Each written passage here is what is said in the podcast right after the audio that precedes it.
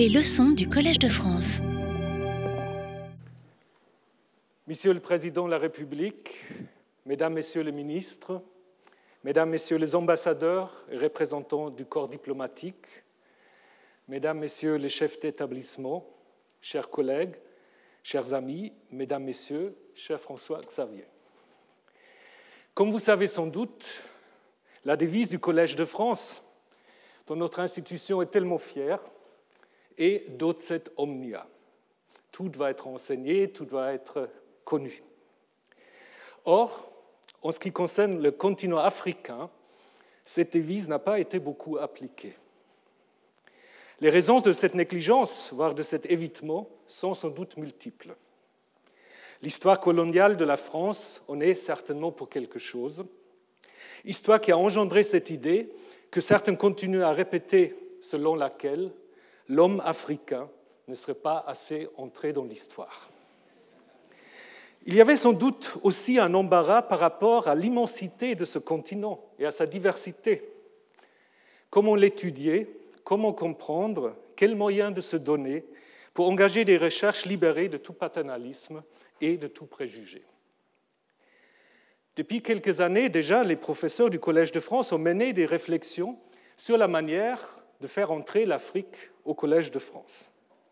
En 2016, nous avons pu accueillir sur une chaire annuelle Alain Mabankou, premier écrivain africain à intégrer une chaire de création artistique.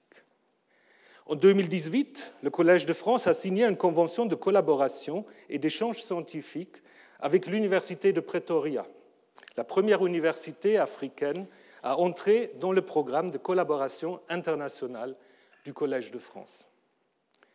Mais il manquait toujours une chaire pérenne, comme on dit, dédiée à l'histoire du continent africain. C'est désormais chose faite et je suis très heureux de donner dans un instant la parole au professeur Patrick Boucheron qui vous présentera le titulaire de cette chaire d'une manière plus précise. La chaire que nous allons inaugurer ce soir s'intitule Histoire et archéologie des mondes africains. Elle sera occupée par notre collègue François-Xavier Fauvel. À titre personnel, je me réjouis beaucoup de cette combinaison de l'approche historique et de l'approche archéologique qui permet un renouvellement des perspectives et des savoirs. Le fait que François-Xavier Fauvel ait intitulé sa chaire Monde africain au pluriel souligne la diversité des cultures et des civilisations africaines. Diversité si immense qu'une seule personne ne pourra jamais traiter de toutes les zones géographiques ni de toutes les époques historiques. Il me semble néanmoins que François-Xavier Fauvel est la personne idéale pour inaugurer les études africaines au Collège de France. Au cours de sa carrière, il a investi de nombreux terrains sur tout le continent africain. Parmi ceux-ci, on peut citer l'Afrique du Sud, Pretoria justement, l'Afrique australe, où il a séjourné et a mené de nombreuses recherches qui ont fait date. François-Xavier Fauvel souligne avec raison qu'être historien de l'Afrique, c'est relever le défi de vestiges foisonnants, le faire en établissant la documentation, en connaissant et en écartant les représentations fantasmées qui nous encombrent pour mettre au jour non pas un passé, mais des multiples passés. Internationalement reconnu, auteur ou co-auteur de près de 150 publications académiques, François-Xavier Fauvel est connu du grand public surtout par son livre intitulé Rhinocéros d'or, Histoire du Moyen Âge africain, traduit en une dizaine de langues. Je ne vous énumère pas toutes les langues. Voilà, avant de laisser la parole à Patrick pour qu'il vous présente notre nouveau collègue, j'aimerais, cher François Xavier, te souhaiter un très cordial bienvenue au Collège de France. Nous sommes très heureux de t'avoir parmi nous et d'innover une fois de plus dans notre politique de chair. Merci.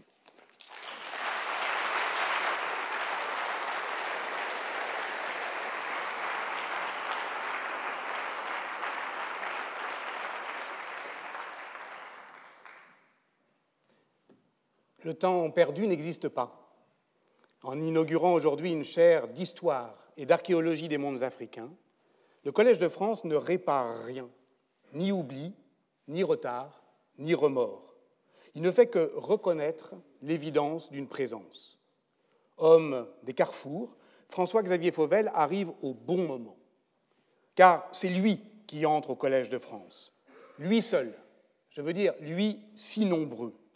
C'est lui tous que nous accueillons, et non l'Afrique, qui appartient depuis toujours à la conversation globale des sociétés et des savoirs, même si nombreux et hargneux sont ceux qui ne veulent pas le voir. Le temps perdu n'existe pas, mais il n'y a plus de temps à perdre. Voici peut-être le sens de la célébration qui nous rassemble aujourd'hui, reconnaître la contemporanéité entre un homme, un moment, une méthode, la reconnaître et la nommer, nommer la joie qu'elle procure quand chacun décidément est fidèle au rendez-vous. François-Xavier Fauvel a 51 ans, directeur de recherche au CNRS, ancien directeur du laboratoire Trace à Toulouse. C'est un combattant, un découvreur et un narrateur. Voici les trois traits de son tempérament d'historien que je développerai brièvement tour à tour. De la philosophie à l'histoire moderne, puis de l'histoire moderne à l'archéologie des mondes anciens, François-Xavier Fauvel a inventé sa manière d'être historien, traçant son propre chemin, un chemin que ne balisait ni titre ni tradition, un chemin que j'aimerais dire simplement universitaire, en espérant que ce mot puisse encore faire résonner à quelques oreilles le nom d'universel. Car Fauvel, travailleur infatigable, est un combattant de l'universalité des savoirs. Au-delà de la critique de l'afrocentrisme qui risque de mettre la mémoire aux enchères, pour reprendre le titre d'un de ses livres, ses combats pour l'histoire consistent à rappeler qu'aucune discipline scientifique ne saurait tolérer un épistémé clivé. Si l'histoire est possible, alors elle est possible pour tous, partout, sur tous les continents, et j'ajouterais du même ton. Sa réputation internationale, très tôt acquise, il la doit à son œuvre propre, que le temps me manque pour énumérer ici, mais aussi aux responsabilités nombreuses qu'il exerça, de Johannesburg à Sigil Massa, en passant par Addis Abeba. Partout, il cultive le courage de dire et la liberté d'agir. Partout, il travaille à récapituler les traditions, les savoirs africanistes issus de plusieurs disciplines, de plusieurs écoles historiographiques. Celui qui vient à nous est donc l'homme des grands rassemblements. Que ces rassemblements prennent la forme de colloques internationaux, de vastes programmes de recherche ou de livres, comme la récente et monumentale synthèse qu'il a dirigée sur l'Afrique ancienne. S'il découvre non pas la civilisation évanescente d'une Afrique fantôme, mais la coprésence énergique des mondes africains. Pour brosser euh, le portrait de François-Xavier Fauvel en découvreur, il conviendrait de suivre son parcours selon le triple motif du rapprochement, de l'approfondissement et du contournement. En 1999, Fauvel soutenait à l'Université Paris sa thèse de doctorat consacrée à l'histoire du regard occidentaux sur les Khoisan du XVe au XIXe siècle, l'invention du Haut-Tanto, récemment réédité, et il ne cessa depuis lors de se rapprocher au plus près, au plus vif des sociétés africaines elles-mêmes, en un mouvement qui était aussi d'approfondissement chronologique, puisque la longue durée ne lui est pas un choix théorique, mais une nécessité de méthode. Fauvel, on l'a dit, est d'abord un historien de l'Afrique australe. Il fut directeur du programme Archives Khoisan au début des années 2000, ce qui l'a amené à écrire une histoire de l'Afrique du Sud en longue durée, devenue un classique. Il y appliquait des méthodes de croisement documentaire, notamment entre les sources euh, épigraphiques, numismatiques, euh, textuelles, environnementales, qui ont été expérimentées dans le laboratoire de l'historiographie éthiopisante. Or, l'Éthiopie, est le deuxième terrain de spécialité de François-Xavier Fauvel. Il y a coordonné des programmes de recherche historique et archéologique pour la France, y menant une quarantaine de missions, y découvrant notamment trois sites urbains nouveaux du sultanat d'Ifat dans euh, l'escarpement du rift éthiopien, ce qui remet en cause toute notre conception de l'articulation des pouvoirs chrétiens et musulmans dans la corne de l'Afrique. Cette logique articulatoire est au cœur de sa vision d'ensemble des mondes africains qu'il envisage aussi à partir d'autres terrains, du Maroc au Mali. Contournant les découpages coloniaux, il ne s'est pas laissé contraindre par les traditions de l'africanisme français, usant de l'archéologie pour déverrouiller une histoire connectée et compréhensive des mondes africains. Car au-delà de la variété réjouissante ou désespérante, c'est selon des spécialités linguistiques, l'archéologie est la seule science susceptible de faire dialoguer les savoirs africanistes entre eux, de l'épigraphie à l'histoire orale, mais aussi avec d'autres disciplines, depuis la génétique des populations jusqu'à la linguistique comparée, en passant par l'anthropologie. Archéologue, François-Xavier Fauvel est d'abord par la pratique, en tant qu'il produit et interprète des données issues des archives du sol, mais il l'est aussi par l'imaginaire. Et voici ce qui guide son art de la narration, notamment dans son dernier livre, À la recherche du sauvage idéal, enquête sur la généalogie de nos altérités, mais aussi sur l'écriture de l'histoire elle-même, qui est toujours, on le sait, écriture de l'autre. Si l'apparition de son rhinocéros d'or a tant frappé les esprits, c'est parce qu'il s'y faisait l'inventeur de récits diffractés dont les allures narratives épousaient la vérité du terrain, ou plutôt des terrains de l'Afrique médiévale. Il y narrait en même temps une histoire retrouvée et l'espoir de lui donner une forme, dès lors qu'on ne se résigne plus à l'éparpillement des curiosités au nom de l'impossibilité de la synthèse. Pour François-Xavier Fauvel, le temps n'est pas perdu, car rien de ce qui fut n'est perdu pour l'histoire. S'il euh, intitula son livre sur les discours de Mandela Convoquer l'histoire, ce n'est pas pour la citer à comparaître, mais pour lui ouvrir la voie et entendre ses voix. Combattant, découvreur et narrateur, en l'écoutant, on comprendra qu'être historien des mondes africains n'est pas l'être faute de mieux, ou malgré tout, ou de manière euh, lointaine ou atténuée, c'est l'être pleinement et intensément, car tous les enjeux de la discipline historique s'y précipitent joyeusement. Voici pourquoi, euh, au nom euh, de Nicolas Grimal, qui le présenta avec moi, au nom de l'Assemblée des professeurs, je suis si fier de l'accueillir parmi nous.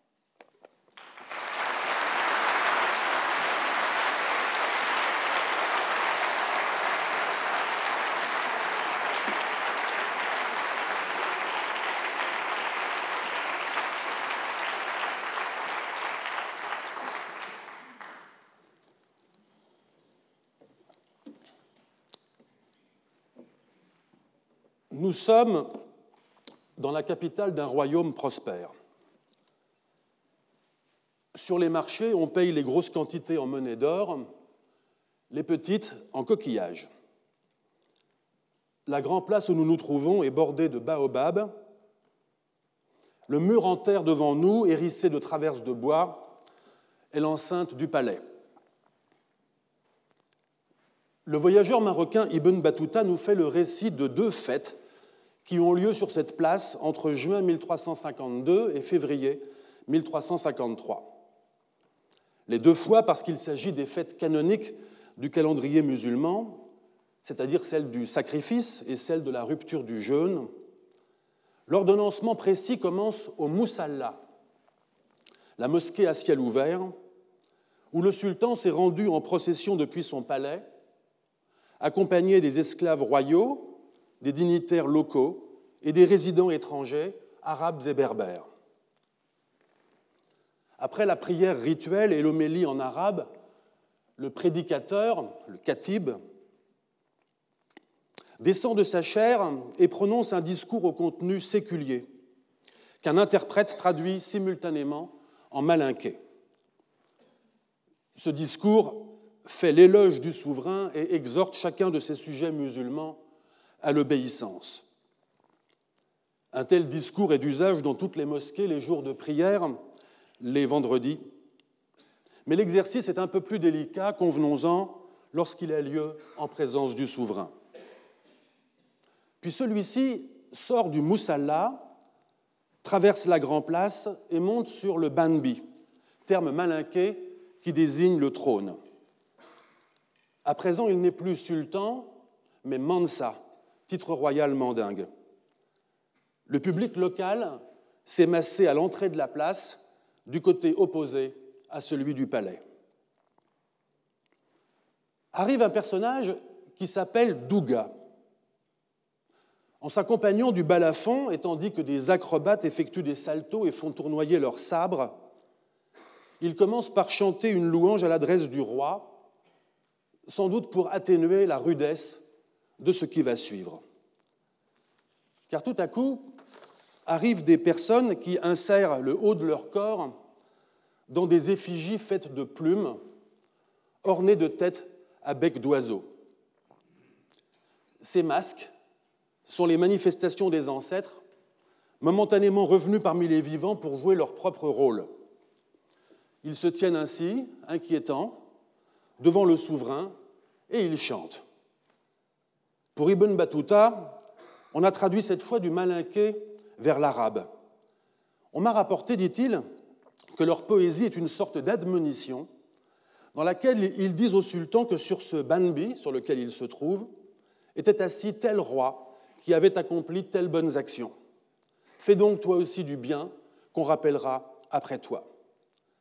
Et le voyageur de nous apprendre que cette manière de faire remonte à l'ancien temps avant l'islam et qu'ils y sont restés fidèles. Puisque vous me faites l'honneur et l'amitié d'accompagner l'inauguration de la chaire d'histoire et archéologie des mondes africains au Collège de France, Monsieur le Président de la République, Mesdames et Messieurs les ministres, Mesdames et Messieurs les ambassadeurs et représentants du corps diplomatique, Monsieur l'administrateur, Mesdames et Messieurs les professeurs, chers collègues, Mesdames et Messieurs, chers amis, ces quelques scènes qui se situent dans la capitale du Mali sous le règne du roi Souleyman au milieu du XIVe siècle me donnent d'abord l'occasion de vous livrer mon état d'esprit, à la fois écrasé par la solitude du Khatib qui tente de mériter l'auditoire devant lequel il se trouve, et intimidé par la fonction non moins risquée qui est celle de Douga, de donner une leçon publique d'histoire sous la protection incertaine des ancêtres. En ce lieu, le Collège de France, qui est à la fois enceinte solennelle et place ouverte, ces sentiments me rappellent la double responsabilité qui sera la mienne, celle de représenter un domaine savant de connaissances qui aime naturellement à se protéger du bruit extérieur, celle de contribuer à lutter contre les privilèges de l'histoire qui bénéficient trop souvent de confortables tribunes. Aussi permettez-moi, en guise de préambule aux leçons qui suivront sur l'histoire africaine, de tirer aujourd'hui quelques leçons de l'histoire de l'Afrique.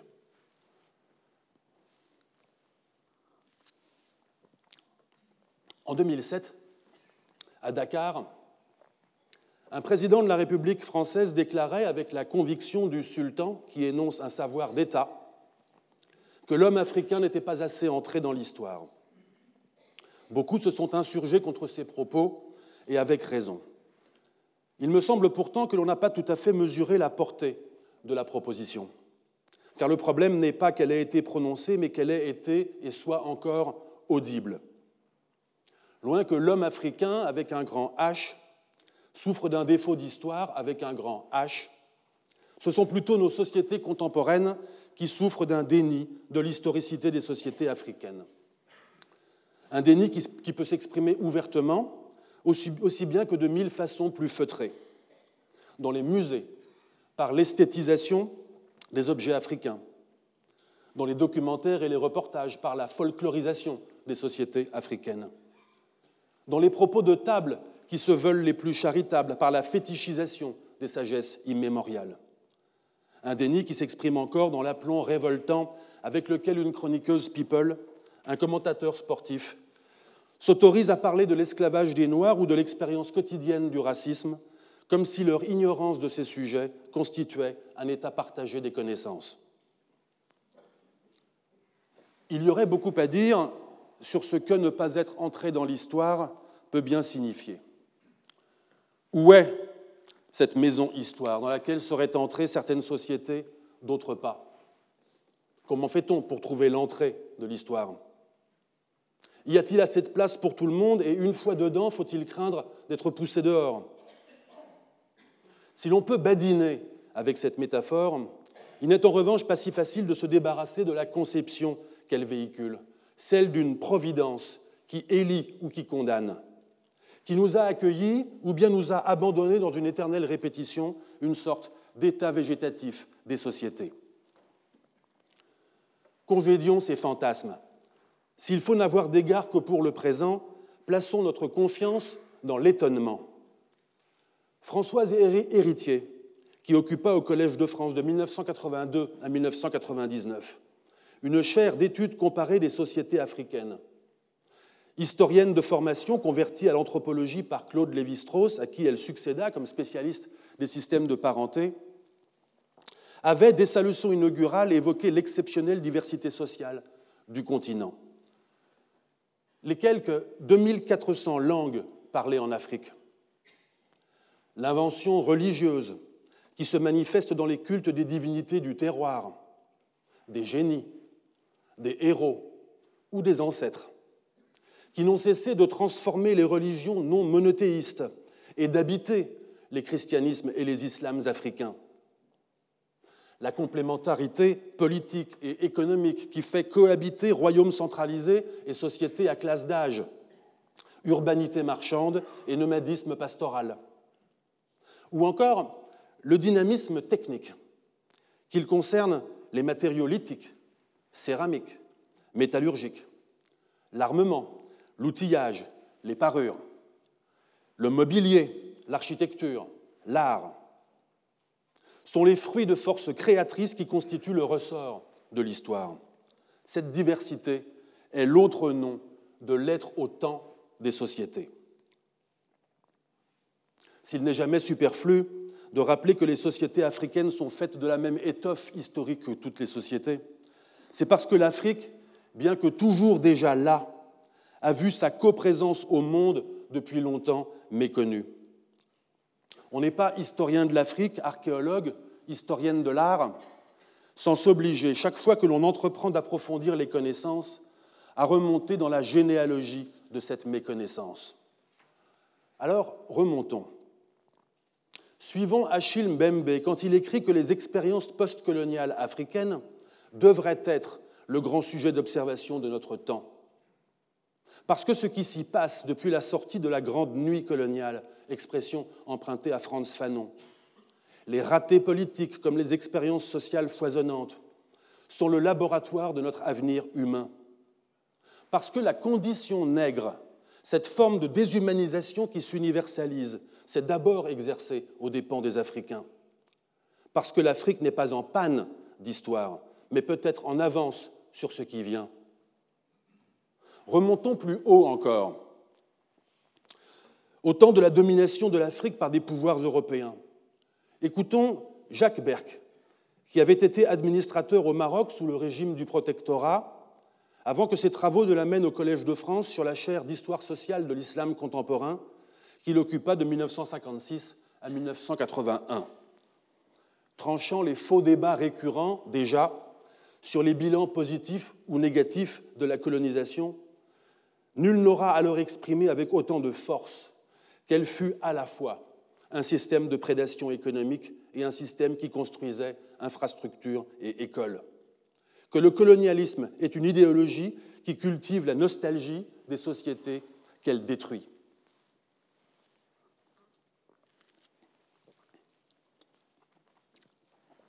Le philosophe allemand Georges Wilhelm Friedrich Hegel, dans le premier tiers du XIXe siècle, et avant lui les Lumières françaises et allemandes du XVIIIe, avait une philosophie de l'histoire qui ressemblait à celle de la maison dans laquelle on entre ou pas.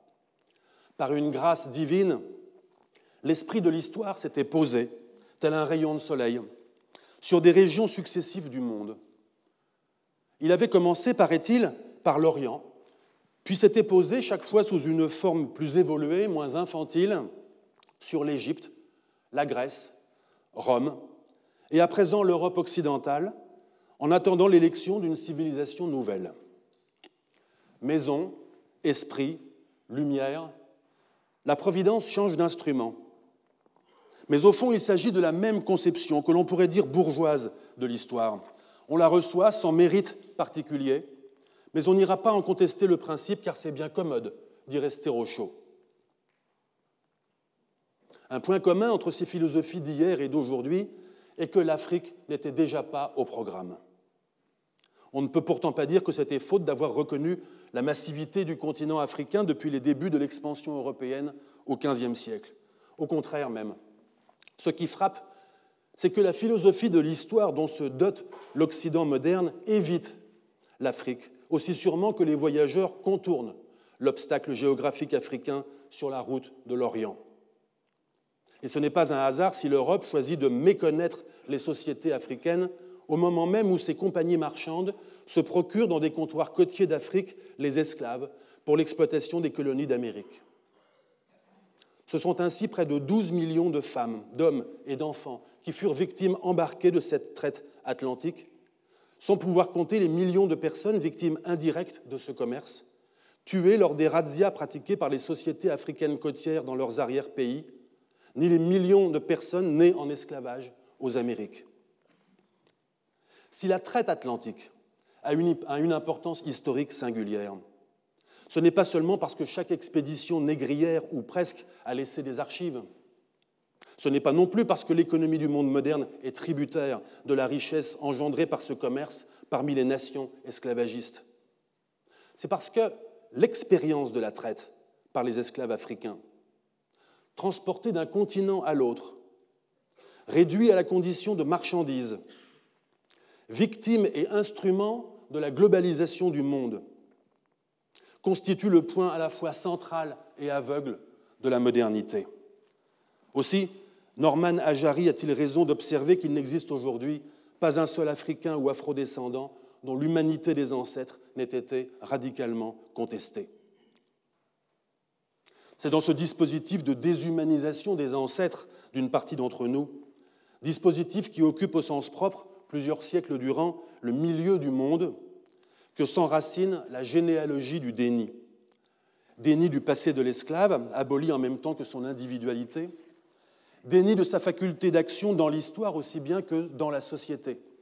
Car à vrai dire, c'est la peur, une peur raciale, qui actionne les théories providentialistes de l'histoire. Parler d'histoire des sociétés africaines, ça aurait été déchirer le voile de justification morale qui drape le crime de l'esclavage. Confesser la peur permanente de la révolte individuelle ou collective à bord des navires négriers ou dans les colonies esclavagistes, ça aurait été admettre des marchandises à entrer en société. C'est encore la peur qui rend la révolution de Saint-Domingue impensable, comme le dit l'écrivaine haïtienne Yannick Lahens, titulaire en 2018 de la chaire monde francophone du Collège de France. Impensable en effet qu'un demi-million d'esclaves, dont deux tiers nés en Afrique, attachés aux plantations sucrières et indigotières de la colonie française, sans doute la plus profitable du monde, se soulèvent en 1791 et entrent de leur propre volonté dans l'événementialité du monde.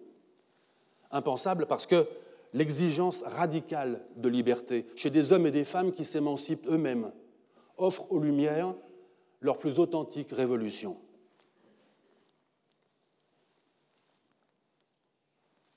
C'est toujours au sein de chaque société que débute la mise en récit du passé.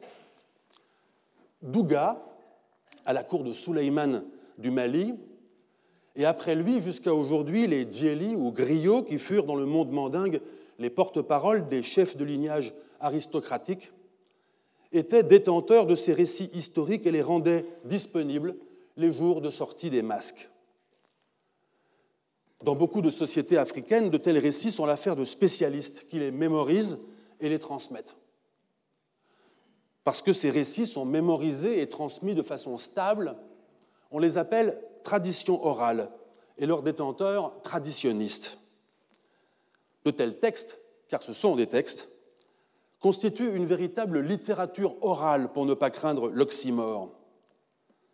Déroutés devant le continent documentaire qu'est l'oralité, quelques-uns ont cédé à la naïveté du néophyte pensant recueillir le passé lui-même, d'autres à l'ironie du sceptique qui n'y entend que fable.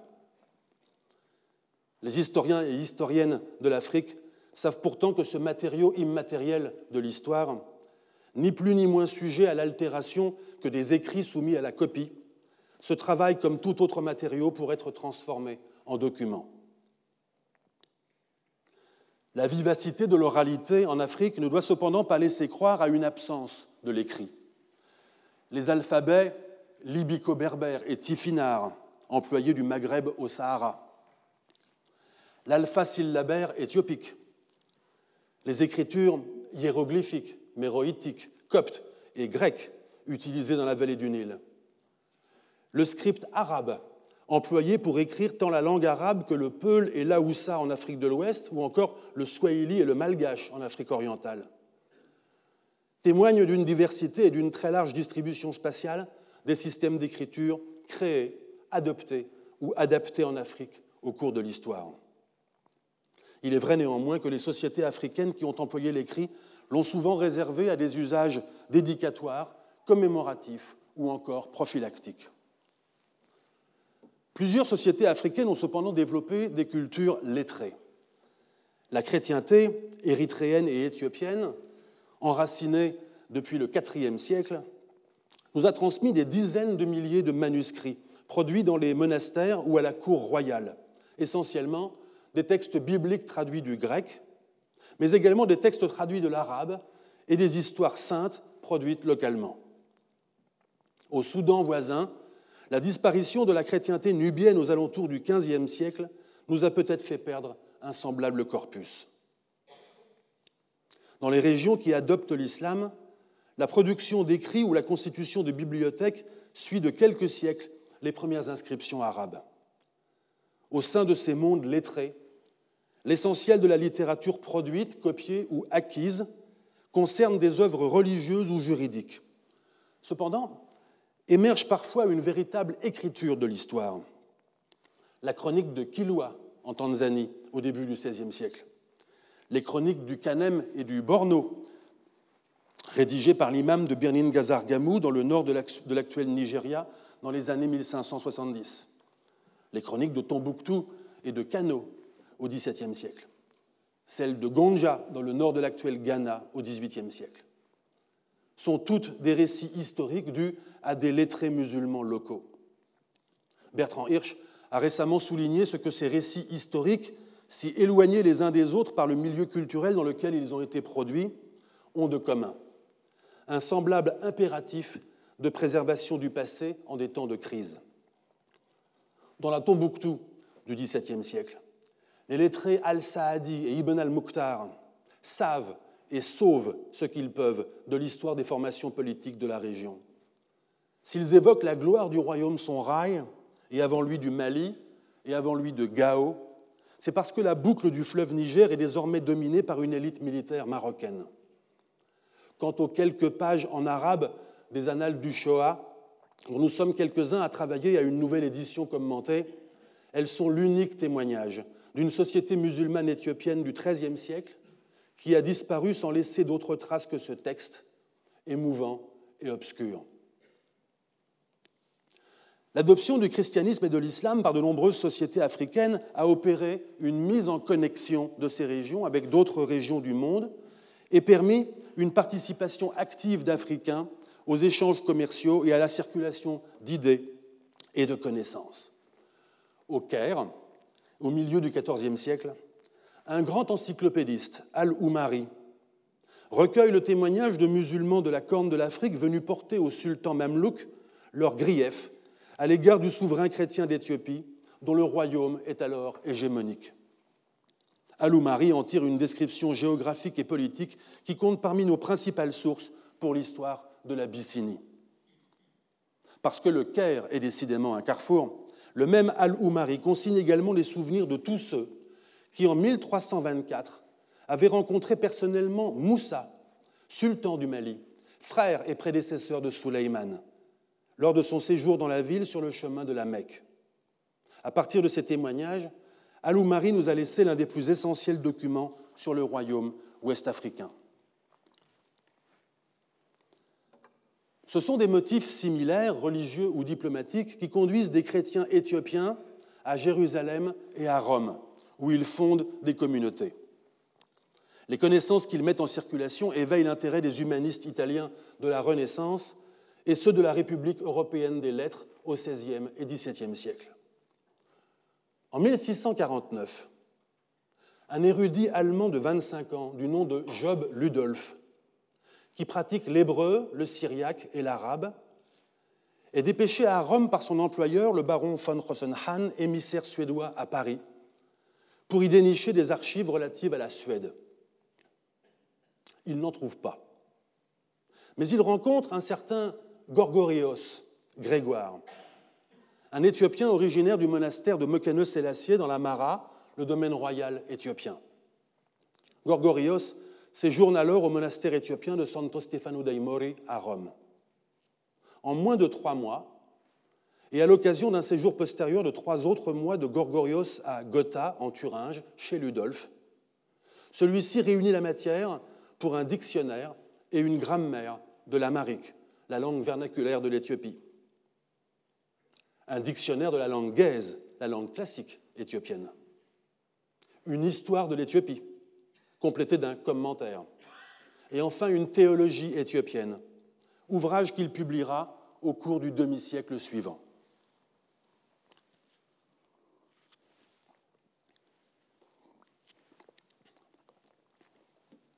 Sur le tard, Ludolf, devenu président du Collège historique impérial, reçoit une étrange lettre de son ami Gottfried Wilhelm Leibniz, le fameux mathématicien et philosophe. Celui-ci lui suggère de réunir des échantillons mis par écrit de toutes les langues du monde. Il serait particulièrement judicieux, écrit Leibniz, que soit exprimée en chaque langue la prière dominicale, de sorte que nous puissions avoir une mesure commune pour les comparer. Quelque temps plus tard, Leibniz affine sa méthode et demande que le Notre Père soit transcrit en chaque langue ligne à ligne à l'aide de caractères latins. L'idée n'étant pas mauvaise, elle est appliquée sans délai. Grâce au réseau planétaire des missionnaires, des représentants de compagnies commerciales et des diplomates, les Notre Père arrivent de Chine et du Siam, d'Amérique et de Sibérie, d'Afrique. On retrouve ainsi, dans les Collectanea Etymologica de Leibniz, un Notre Père en langue khoï qui était alors parlé à l'extrémité méridionale de l'Afrique. Jusqu'alors, voyageurs et colons néerlandais du Cap s'étaient plus à laisser croire que cette langue, qui sonnait à leurs oreilles comme un gloussement de dindon, n'était pas une langue humaine. L'effort pour transcrire avec des caractères latins dans la version de Leibniz les particularités de la langue khoï en l'occurrence des sons aspirés, les clics qui ont longtemps défié les linguistes, peut sembler dérisoire. Mais il dit quelque chose la foi dans la traductibilité de toutes les langues. La diversité ne saurait en somme être un argument pour exclure quelque société que ce soit de l'humanité. L'écart mesurable entre les langues du monde n'est au contraire que la conséquence de leur divergence, le produit dérivé de leur trajectoire singulière. Les humanistes savaient déjà que la diversité est l'indice de l'histoire. On pourrait certes, et on doit, faire observer le caractère déséquilibré d'une relation de coproduction de connaissances qui a davantage contribué à la notoriété de Ludolf qu'à celle de Gorgorios. Mais la relation entre les deux hommes, comme l'inventaire des langues du monde de Leibniz, ont fait exister, malgré le déni, un projet savant et cosmopolite au sein duquel chaque culture était reconnue digne d'être convive des autres cultures. Cette conversation des sociétés et des savants ne s'est jamais interrompue. C'est plutôt le vacarme du déni qui a couvert son chuchotement. Car les siècles du commerce européen avec les régions littorales de l'Afrique s'accompagnent partout d'un intérêt presque strictement mercantile. La production de connaissances devient alors asymétrique. Certains regardent, d'autres sont regardés. Les sources européennes des XVe au XIXe siècle nous restent cependant précieuses leur confrontation aux traditions orales des sociétés africaines est la méthode de prédilection des historiennes et historiens spécialistes de cette période. La conquête de la presque totalité du continent africain par des pouvoirs étrangers à partir de la fin du XIXe siècle aggrave encore ce déséquilibre. La colonisation déstabilise les sociétés.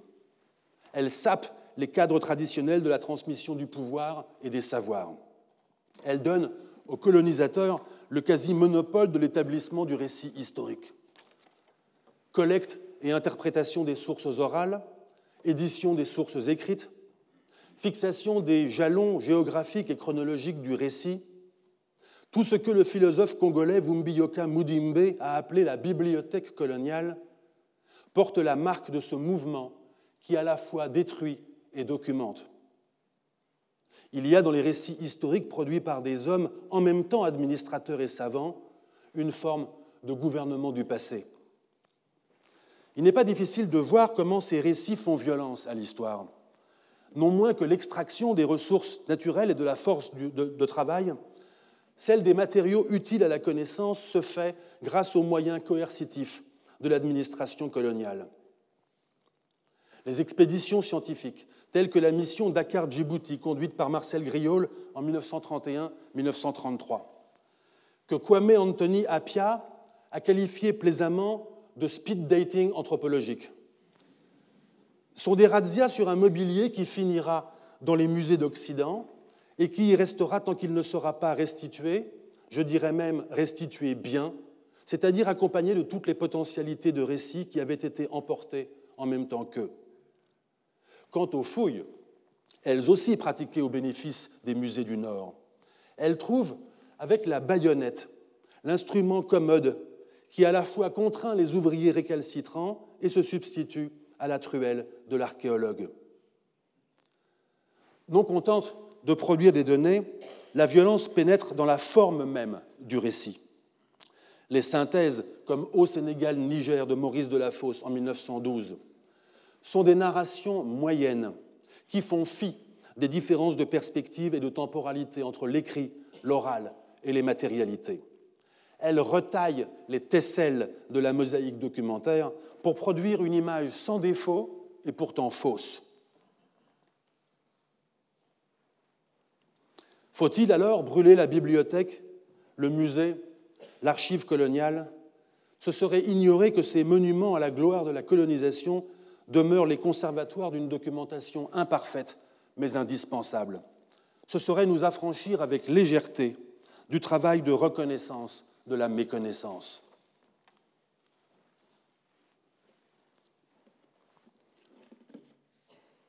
On n'est plus tout à fait sûr aujourd'hui que Ibn Battuta, notre seul témoin réputé direct de la vie quotidienne et politique dans le royaume du Mali, s'y soit vraiment rendu. Pourquoi Parce qu'on ne retrouve pas dans le récit de son séjour supposé dans la capitale les éléments du questionnaire mental qu'il applique pour l'instruction et le plaisir de ses lecteurs dans les autres régions du monde qu'il visite, de l'Andalousie à l'Inde, de la Perse aux Maldives. Cette incertitude brouille la relation entre authenticité du récit, entre authenticité du voyage et sincérité du récit. Nous avons envie de croire que tout récit d'un voyage vrai est vrai, même s'il consiste en carte postale.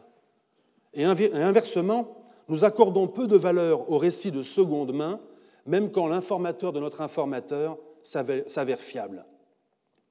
Nous savons toutes et tous que se méfier des sources est une prudence élémentaire. Mais dans le cas présent, nous voudrions savoir comment nous en méfier. Comment faut-il comprendre, par exemple, l'itinéraire?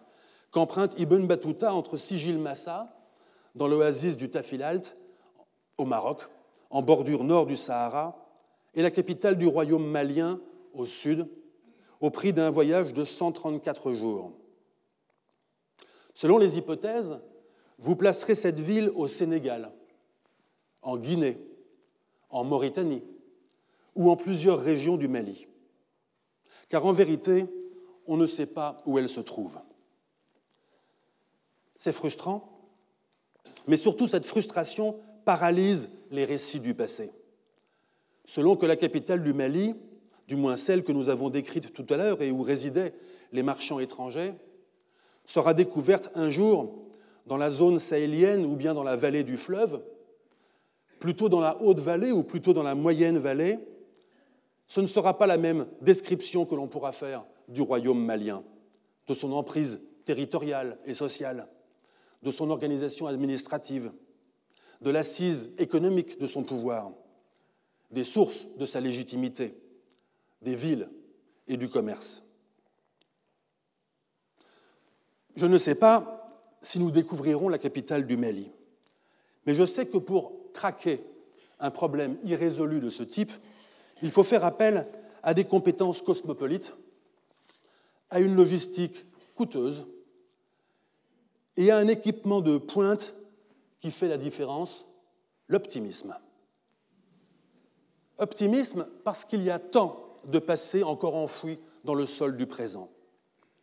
Il nous est arrivé, avec Bertrand Hirsch et nos équipes, de découvrir en Éthiopie, dans l'escarpement du Rift, une ville islamique que nous avions, que nous avions longtemps cherchée ailleurs. Du moins, avons-nous cru qu'elle était celle que nous cherchions, jusqu'à ce que nous trouvions quelques jours plus tard une deuxième, puis une troisième ville. Malgré l'euphorie, ces découvertes semèrent le doute. Laquelle d'entre elles était celle que nous avions cherchée? La réponse est aucune. Celle que nous cherchions, la capitale des sultans de l'Ifat, nous l'avons découverte deux ans plus tard, en 2009, et cette fois nous en sommes sûrs, parce que les souverains avaient eu la bonne idée de faire inscrire les noms et titres des membres de leur famille sur leur tombe. Optimisme encore dans la pluridisciplinarité, c'est-à-dire dans la confiance mutuelle dans les compétences que nous n'avons pas, c'est-à-dire dans une sorte d'amitié que le terrain forge. J'en veux pour exemple l'équipe que dirigent Marie-Laure Dera et Claire Bosquetier à la Libella, cet ensemble d'églises sculptées d'un bloc dans la roche, toujours en Éthiopie. Optimisme enfin dans la puissance heuristique de l'archéologie. Elle donne tort à ceux et celles qui voudraient que les fouilles ne servent qu'à confirmer ou illustrer les sources écrites. Au Maroc, avec El Arbi Herbati, Romain Mansan et notre équipe, il nous a fallu plusieurs années pour être capable de lire la stratigraphie très dégradée de Sigil Massa, le port caravanier où s'embarque Ibn Battuta pour la traversée du Sahara. Nous avons finalement compris que le site n'était pas le produit d'une occupation continue au cours des siècles, ce que laissaient croire des auteurs arabes qui n'y étaient jamais allés, mais une champignonnière de quartiers fortifiés qui dessine une constellation urbaine. Partout où elle passe, l'archéologie dérange les récits du passé. Dans la vieille province coloniale du Cap, en Afrique du Sud, sur les bords du fleuve Berg, la lecture lente et répétée du paysage nous a permis, avec François Bon, Karim Sadre et Laurent Bruxelles, de retrouver des campements saisonniers des koi ceux-là même dont Leibniz avait obtenu un échantillon linguistique. Certes, les vestiges retrouvés, aussi ténus que des outils rudimentaires en quartz et quelques tessons de poterie, étaient trop peu de choses pour être une ville. Mais le plaisir de la découverte, proportionnel au défi, valait bien quelques missions de terrain.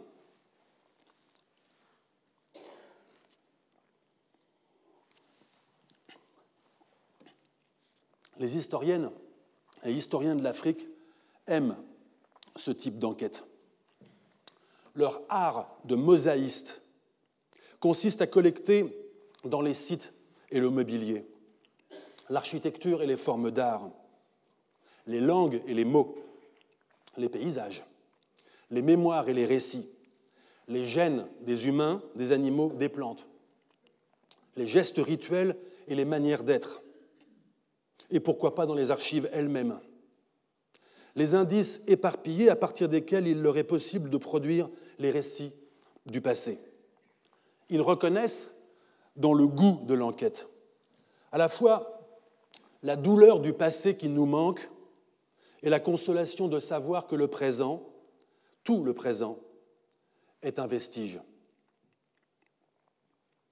S'il y a dans l'enquête davantage que le charme, d'une fouille inachevée, c'est l'obligation à rendre compte de son propre inachèvement, à enregistrer avec autant de méticulosité que possible les pièces manquantes du passé, les objets perdus ou orphelins, les ratés de la recherche, les scénarios qui s'achèvent en cul-de-sac, les faits indécidables, les hypothèses suspendues.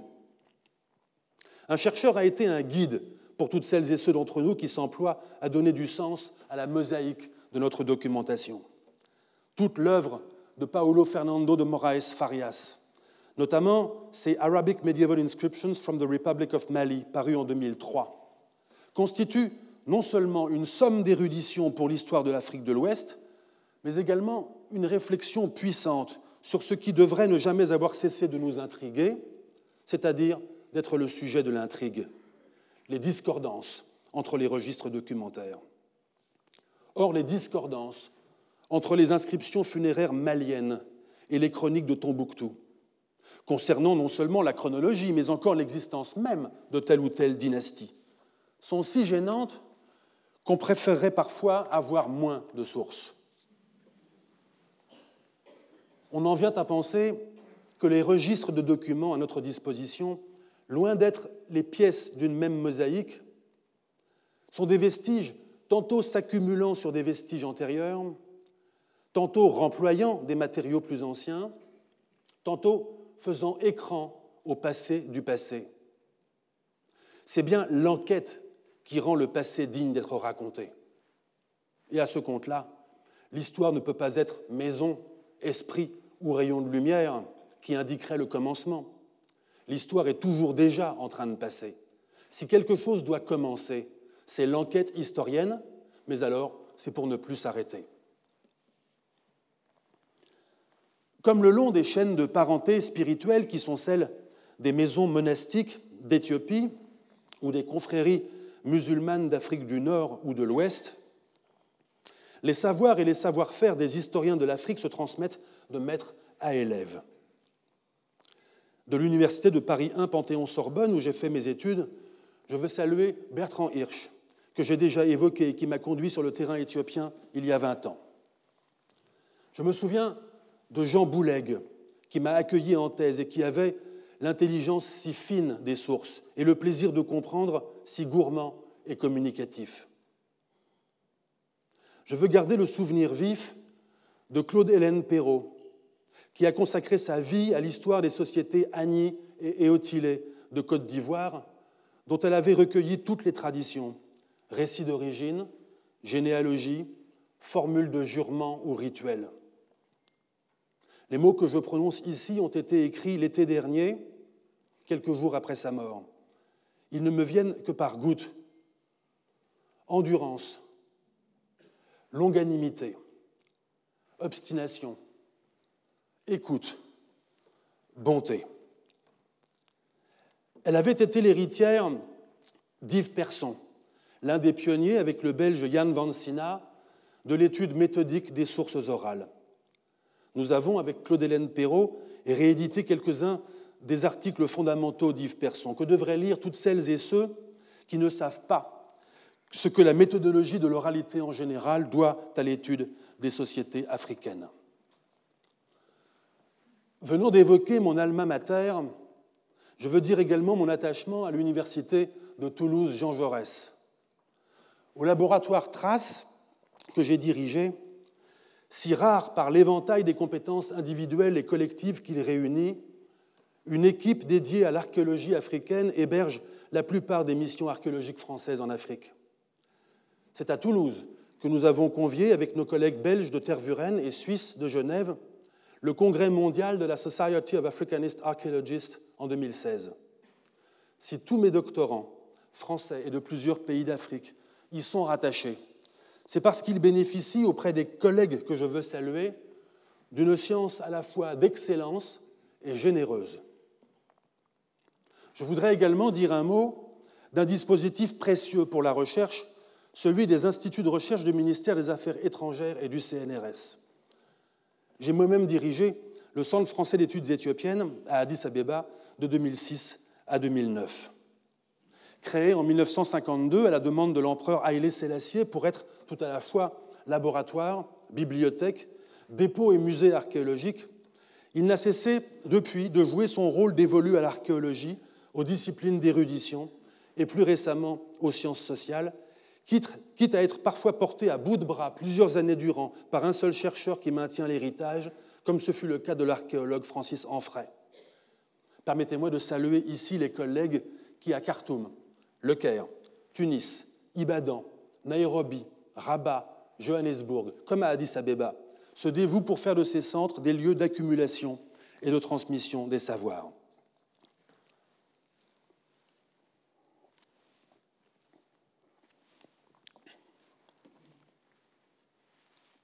C'est une chose bien curieuse que d'observer dans la capitale du Mali du XIVe siècle le côtoiement des masques et de la mosquée.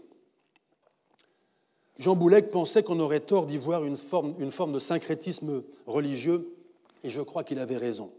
Car à dire vrai, le souverain est pleinement sultan pour les musulmans maliens et étrangers qui assistent à la prière publique, et pleinement Mansa pour le peuple qui, depuis la rue, le regarde comme son souverain légitime. Cette dualité religieuse nous oblige à penser en même temps des appartenances a priori incompatibles, qu'elles soient religieuses, culturelles ou identitaires, et à descendre pour les comprendre à l'intérieur des logiques qui les font cohabiter. Ce n'est qu'au XVIIIe et XIXe siècle, au moment des djihad qui islamisent en profondeur les sociétés d'Afrique de l'Ouest, que des normes religieuses et juridiques viendront mettre en conflit les uns avec les autres les choix composites faits jusqu'alors par les individus et les groupes sociaux. L'archéologie révèle des caractères semblablement composites de la culture matérielle. Les belles demeures à deux étages des cités swahili du Kenya et de Tanzanie, qui se développent à partir du XIVe siècle, bâties en blocs de calcaire madréporique, alignés le long de rues étroites jalonnées de sanctuaires et qui convergent vers la mosquée, attirent de prime abord davantage l'attention que les habitats interstitiels ou périphériques en matière périssable qui ont laissé des vestiges plus ingrats.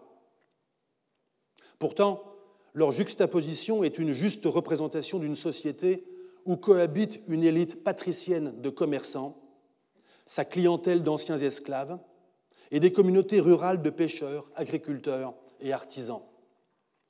Si sa culture matérielle présente un aspect dual, c'est parce que la société swahili est à la fois tournée vers l'océan Indien et ancrée dans sa culture régionale. De la même façon, la langue swahili présente une structure bantoue et un lexique abondamment arabe et persan. Ce sont ces formes de dualité culturelle, d'articulation topographique, d'interconnexion des réseaux marchands qui feront cette année l'objet de mon cours. Je vous proposerai d'examiner un trait que je crois caractéristique des formations politiques africaines médiévales, à savoir la fonction de courtage commercial qu'elles exercent entre des bassins économiques et des milieux sociaux que presque tout oppose. Situées sur des îles ou le long du littoral, les cités swahili dont nous venons de parler n'ont presque pas de ressources propres. Elles exportent cependant des esclaves, de l'or, des peaux, de l'ivoire, qui viennent de plusieurs centaines de, kilomètres à l'intérieur du continent. Et elles importent des étoffes, des céramiques, des bijoux, qui viennent du bassin commercial de l'océan Indien, voire de Chine. Si elles peuvent le faire, c'est parce qu'elles sont littéralement situées à l'interface entre le monde commercial de l'océan Indien et le réseau de caboteurs qui fréquentent les marchés côtiers et remontent les fleuves navigables. C'est une position hautement risquée mais hautement rentable, à condition d'exercer un monopole sur les transactions. Au Sahel, l'hypothèse de royaume courtier paraît à première vue moins pertinente parce que notre perception des grands empires de cette région nous fait supposer une hégémonie sur de vastes territoires disposant de ressources agricoles et minières. Mais ce serait oublier que cette idée nous vient précisément d'auteurs arabes qui n'ont eu qu'un accès étroit à ces royaumes limité à des villes que les souverains ouest-africains utilisaient comme plateforme commerciale et vitrine politique. L'hypothèse de royaume courtier permettra peut-être d'expliquer deux faits qui demeurent intrigants. D'une part, la rareté des évocations de ces villes royales et commerçantes dans les traditions orales. D'autre part, notre propre incapacité, dans bien des cas, à localiser sur le terrain des sites aussi importants que des villes. Dit autrement, je ne crois pas que les retards de la recherche ne soient que le résultat de facteurs contingents. Je crois plutôt qu'ils font partie du problème. À l'instar de la capitale de l'IFAT évoquée tout à l'heure, une découverte n'est pas seulement l'événement scientifique qui met fin à une série de ratés, elle est ce qui permet de les comprendre. C'est seulement quand aura été découverte la capitale du Mali que nous comprendrons comment elle nous résistait. Il vaudra peut-être la peine de faire observer que de, la, côte Swahili à l'escarpement éthiopien et aux bordures nord et sud du Sahara, c'est souvent sur des limites écologiques que les pouvoirs africains médiévaux exercent leur fonction d'intermédiation entre réseaux commerçants, entre sociétés aux économies et aux langues différentes. Or, ces limites écologiques entre piémont et désert, entre désert et savane, entre haut plateau et basse terre, entre plaine fluviale et océan, sont par définition des milieux sujets à de puissantes contraintes environnementales, habitables seulement à la faveur d'investissements anthropiques tels que les permettent justement les opérations courtières à haut rendement. Loin de tout déterminisme environnemental, les sociétés africaines médiévales ont installé des villes, là où l'environnement physique était défavorable. Et si elles l'ont fait, c'est en misant sur leur capacité à commuer des frontières en seuil. Chacun de ces mondes africains est en conversation avec les autres et avec les mondes extérieurs. C'est pour participer à cette conversation que des élites se convertissent à des religions monothéistes dont l'œcumène est global. Que des commerçants vendent et achètent marchandises de luxe, esclaves et métaux précieux, dont la valeur est commensurable d'un marché à l'autre. Que des monastères éthiopiens se dotent de scriptoriums, des familles musulmanes lettrées du Sahel de bibliothèques. Qu'une reine païenne d'Éthiopie, au Xe siècle, réputée avoir saccagé les églises chrétiennes, fait envoyer un zèbre à un souverain musulman du Yémen. C'est parce que nous voulons écouter cette conversation du monde à laquelle participent les sociétés africaines qu'il est utile d'appeler ce monde Moyen Âge. Un Moyen Âge qui gagne à être conçu non pas d'abord comme une période de l'histoire européenne, mais comme une géographie globale, constituée de provinces articulées les unes aux autres et dont aucune n'a le privilège de conduire la conversation. Provincialiser l'Europe, ainsi que le recommandait l'historien indien Dipesh Chakrabarti, pourquoi pas? Mais sortir de l'alternative pendulaire et mimétique des centres et des périphéries, récuser les centrismes, ainsi que le propose Souleymane Bachir Diagne, concevoir le monde en même temps depuis chacune de ses parties. En somme, provincialiser le monde, voilà un programme à la fois plus radical et plus humaniste. Puisque le moment approche de tirer une dernière leçon Permettez-moi d'en livrer une que toute historienne, tout historien de l'Afrique tient pour rigoureusement vraie. Cette leçon, c'est que l'on choisit toujours ses ancêtres. Lignage, chefferie, institution, communauté, confrérie, nation. Chaque collectif fait ce que fait chaque famille qui affiche la galerie de ses aïeux prestigieux ou bien remise à la cave les moins recommandables. Nous faisons tous comme fait Douga au moment de faire entrer les masques sur la place publique. Nous choisissons parmi tous les passés disponibles les ancêtres utiles pour la faculté qu'en somme nous leur accordons de nous définir par l'étendue de leur descendance, de leur protection, de leur baraka. Dans un discours prononcé en 2018 pour le centième anniversaire de la naissance de Nelson Mandela, Barack Obama a rappelé de quelle façon la révolution démocratique sud-africaine des années 1990-1994 continue de tenir éveillée universellement notre liberté de citoyen contre les tentations autoritaires, notre désir de vivre ensemble contre les fatalités de l'histoire. On a certes raison de souligner aujourd'hui que la révolution sud-africaine n'a pas satisfait toutes les espérances de justice sociale et de transparence démocratique qu'elle avait fait naître. Mais permettez à l'historien que je suis de rappeler que l'idée même que l'Afrique du Sud fut une société est une idée qui resta longtemps minoritaire et qui était, de toute façon illégale. Prisonnier au bagne de Robben Island, dans la baie du Cap, Nelson Mandela et ses compagnons avaient interdiction, dans leur réclamation écrite à l'administration pénitentiaire, de dire nous. Le régime de l'apartheid voulait à ce point exercer le monopole de la définition des appartenances collectives que la simple possibilité d'une communauté d'intérêt entre prisonniers lui apparaissait comme subversive. Et même après que croire à cette société fut devenu un droit, qui y croyait? Essayons de nous souvenir de ce que nous avons pensé être l'avenir de l'Afrique du Sud au plus fort de la répression et de l'usage de la torture par le régime dans les années 1970. Puis durant l'insurrection générale à partir de 1984, puis durant la quasi-guerre civile qui accompagne les négociations après 1990, et même encore au bord du précipice dans les semaines qui suivent l'assassinat de Chris Hani le 10 avril 1993. Cette archéologie des futurs de l'Afrique du Sud nous révèle toujours le même horizon, la brutalisation des clivages ethniques et raciaux, la partition du pays, le démembrement de la société.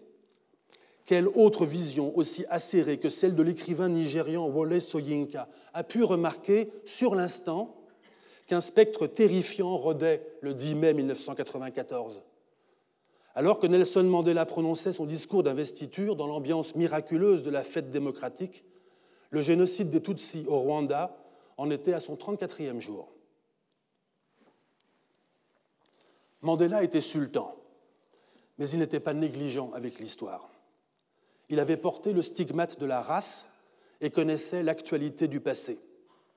Il savait la nécessité de réengendrer chaque jour la société, l'urgence à répandre une parole qui affermit et étend le domaine du nous. Écoutons son discours du 10 mai 1994.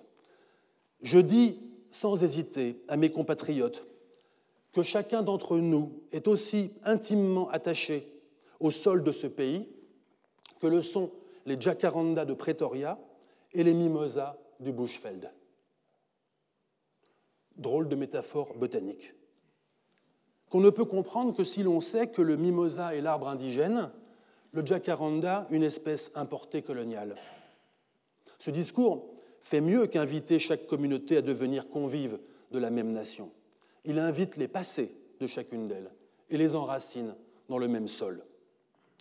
Ce n'est certes pas la tâche de l'historien de l'Afrique que d'être chargé de l'histoire nationale, mais c'est la sienne que de rendre disponibles les passés de l'Afrique, de contribuer à faire cohabiter les ancêtres de nos contemporains dans une histoire, non pas maison, mais jardin, où s'entremêlent les souches c'est le moment de revenir ensemble sur la grande place de la capitale du Mali, où nous avons tout à l'heure laissé les ancêtres, tout à leur tâche d'admonester le sultan. Il me reste à dire que l'engagement à prendre soin de l'histoire, je ne le prendrais pas si je n'y étais fermement obligé par la bienveillance de quelques-unes et de quelques-uns, qualité si cardinale sans laquelle il n'y a pas de véritable conversation, pas de désir d'accueillir une idée, pas non plus de critiques véritablement fondées, pas de bonnes lectrices et de bons lecteurs. Alors, permettez-moi de dire merci à Patrick Boucheron, qui a proposé ma candidature au Collège de France, à Nicolas Grimal et Alain Suppiot, qui l'ont défendu, à toutes et tous les professeurs qui l'ont accepté. De dire ma joie de les savoir auprès de moi, à mes enfants, Lucas, Margot, Nathan, à ma compagne, Samantha, à ma famille, mes amis, collègues et étudiants. Et pour finir, de m'adresser aux ancêtres, pour leur faire remarquer que tout notre travail d'historienne et d'historien consiste en somme à les inviter dans le présent, pour leur faire comprendre que la connaissance que nous déployons à leur sujet est le gage de notre reconnaissance à leur égard. Et enfin, pour leur adresser à notre tour, pour une fois, une admonition et leur demander une seule chose,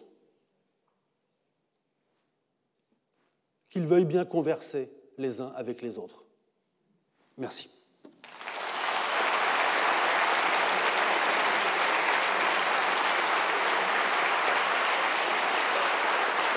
Retrouvez tous les contenus du Collège de France sur www.colège-2-france.fr.